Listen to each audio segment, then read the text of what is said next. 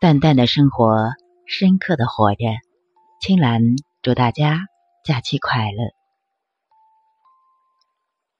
在瑜伽练习当中，要先学会静身，再安静心灵。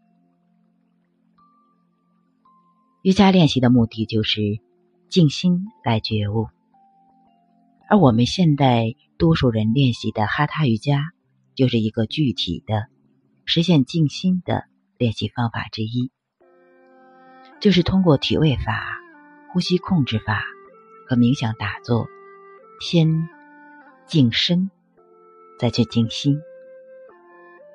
静心的目的可以获得洞察的力量。提升认知的能力，这样才可以同凡合一，或者是同虚空合一。除了哈他瑜伽，还有其他瑜伽体系，比如说奉爱瑜伽、唱诵瑜伽、行动瑜伽等等，各有各的特点，但是目的都是一样的，就是觉悟。由于哈他瑜伽中有体位法。而现代人认识瑜伽，就是从稀奇古怪的体位法开始认识瑜伽的，比较片面和极端，把体位法当作健身去练习而已，没有带着觉知自己的目的去练习。其实，现代科学认识的是物质世界，而瑜伽认知的是内在世界。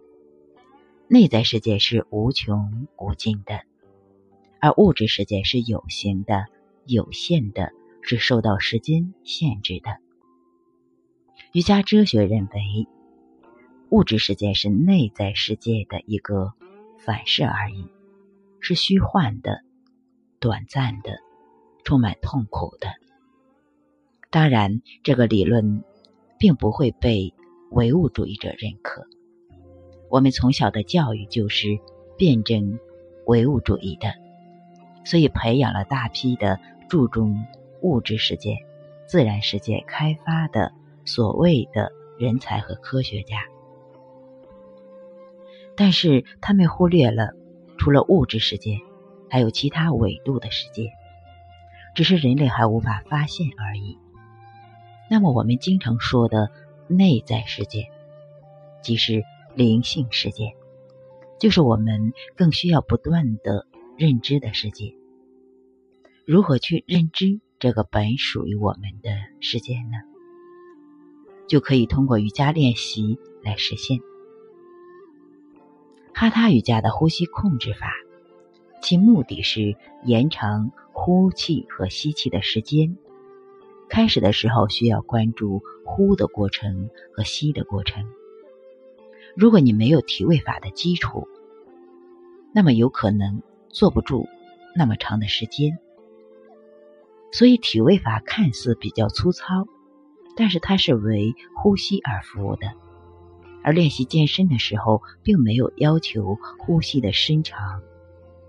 有时候在举重时，还需要借助快速的呼气来瞬间完成力量的练习。而瑜伽体位练习中，一定是让呼吸稳定。反过来说，呼吸同体式要保持同步。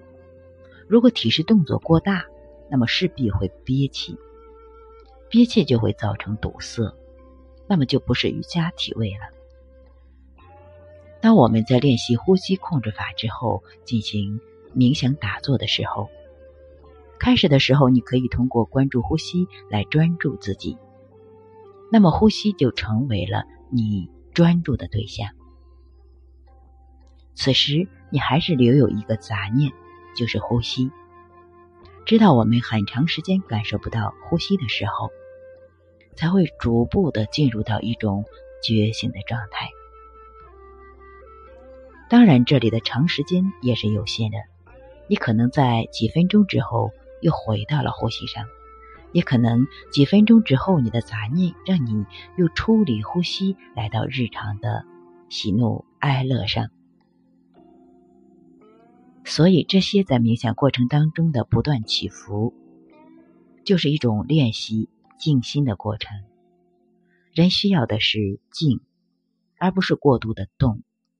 在静的状态之中，才可以悟出本我，而且静是我们本质的特质。